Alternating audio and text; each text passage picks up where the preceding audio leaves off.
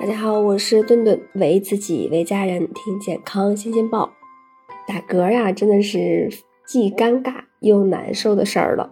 二零零六年呀，费斯米尔医生就凭借他所创造的这种直肠按压按摩治疗打嗝法，将因为啊身心崩溃受尽无数异样眼光的打嗝的病人，从水深火热之中拯救出来了。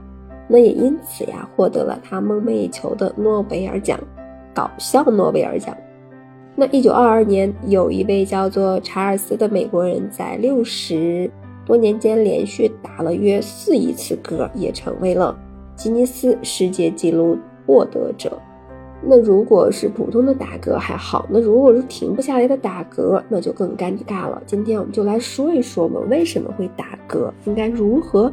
快速的缓解打嗝，那打嗝呢？它是始于这种横膈膜向下抽动，呃，和肋骨间肌肉收缩造成的这种天然突然的吸气，那就终于紧随其后的呀，这种声门闭合，发出嗝的一声。打嗝呢，大概在胎儿大约啊八周的时候出现，在十到十三周就达到了顶峰了，然后呢，啊。以后成长的时间也是会一路下降。生活中我们为什么会打嗝呢？就引起打嗝的原因，它也分为以下几种。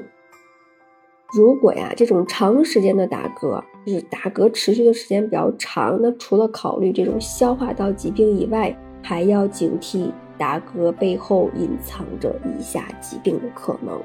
第一个是急性的心肌梗死。有些患者他在这种心梗早期会出现顽固性的打嗝，这是由于梗死的心肌刺激了呃膈肌，引起啊膈肌痉挛所致。所以中老年人，特别是有高血压、冠心病、糖尿病等一些基础疾病的患者，如果突发打嗝不止，并且伴有这种大汗淋漓啊呼吸困难，那就要及时的看医生了。再一个是肝癌顽固性的打嗝，常见于这种肝癌患者，尤其是肿瘤位于啊肝右后叶靠近膈肌附近，这是因为肝右后叶膈顶部肿瘤呀，以及巨块型的这种肝癌均可以使膈肌上抬，那膈肌呼吸运动受限了，紧张度增加了，从而导致膈肌痉挛。那此外呢，当癌细胞侵犯膈肌的时候，会使得膈肌持续的痉挛收缩，进而就会导致这种顽固性的打嗝了。第三个，我们要警惕脑卒中。脑卒中直接或间接的影响到呼吸中枢，导致植物神经功能紊乱，就会造成迷走神经异常的放电，会使得膈肌异常的收缩。此外呢，脑卒中会啊并发这种应急性的溃疡，导致胃出血。那血液呢？刺激胃黏膜，殃及膈肌，也会出现频繁的打嗝。另外呀，经常性打嗝呢，还会引起颈椎疾病。很多人得颈椎病都是由于顽固性的打嗝引起的。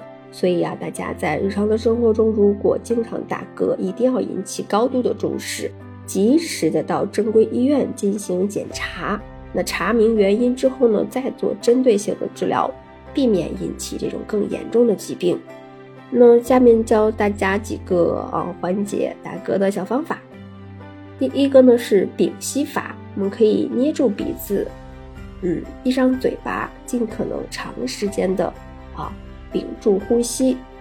屏息时呢，一定要量力而行，避免因为缺氧导致这种头昏的症状。第二个方法呢是啊蜷缩法，坐在椅子上，双手抱腿。啊，上身前倾，这样呢可以有助于排出气体。